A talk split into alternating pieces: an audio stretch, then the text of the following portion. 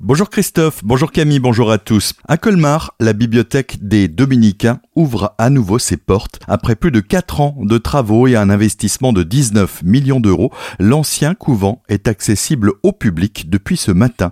Une seconde jeunesse pour un bâtiment entièrement rénové et modernisé qui abrite désormais un espace musée de 500 mètres carrés. Les amateurs de livres anciens ont également accès à une salle de lecture. À l'étage, Philippe Ameller, architecte en charge du projet nous donne quelques précisions on l'écoute. Ce bâtiment avait été fortement mutilé et ça redevient un élément patrimonial extraordinaire, patrimonial à deux niveaux, patrimonial au niveau de l'architecture, mais patrimonial au niveau de la valorisation des collections, qui est absolument unique en France, pratiquement au monde.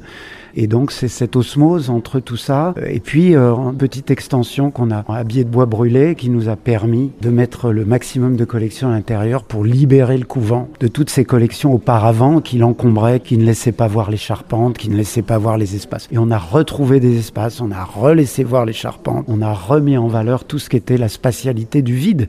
Parce qu'un couvent, c'est des espaces vides. Et pendant toutes ces années où ce bâtiment avait servi de, bibliothèque et de médiathèque, c'était des espaces pleins de livres.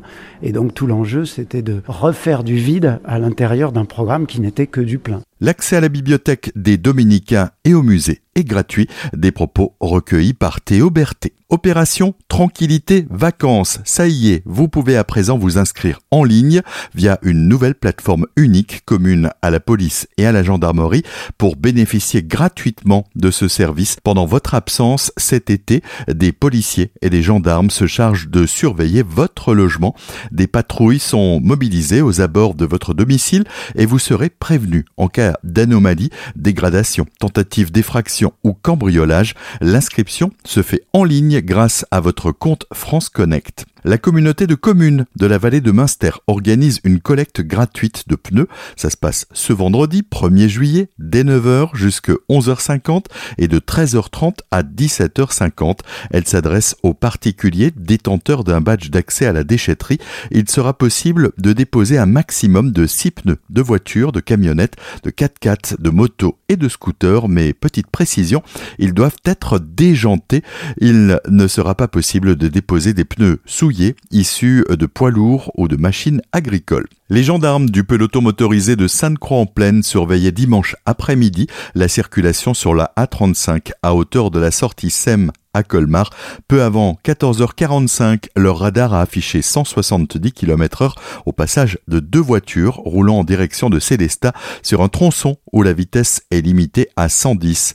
Les deux motards ont intercepté une BMW série 2 et une Mini Cooper qui visiblement se suivaient dans un jeu de course-poursuite. L'un immatriculé en Suisse a dû s'acquitter d'une amende de 750 euros et le second, un Français, a été dépisté positif aux stupéfiants. Il fera l'objet de poursuites judiciaires et les deux véhicules ont été placés en fourrière. Cap sur Europa Park pour terminer ce journal. Des nouveautés sont à découvrir du côté du célèbre parc d'attractions. Les familles vont pouvoir partir à l'aventure avec Joséphina et son voyage magique.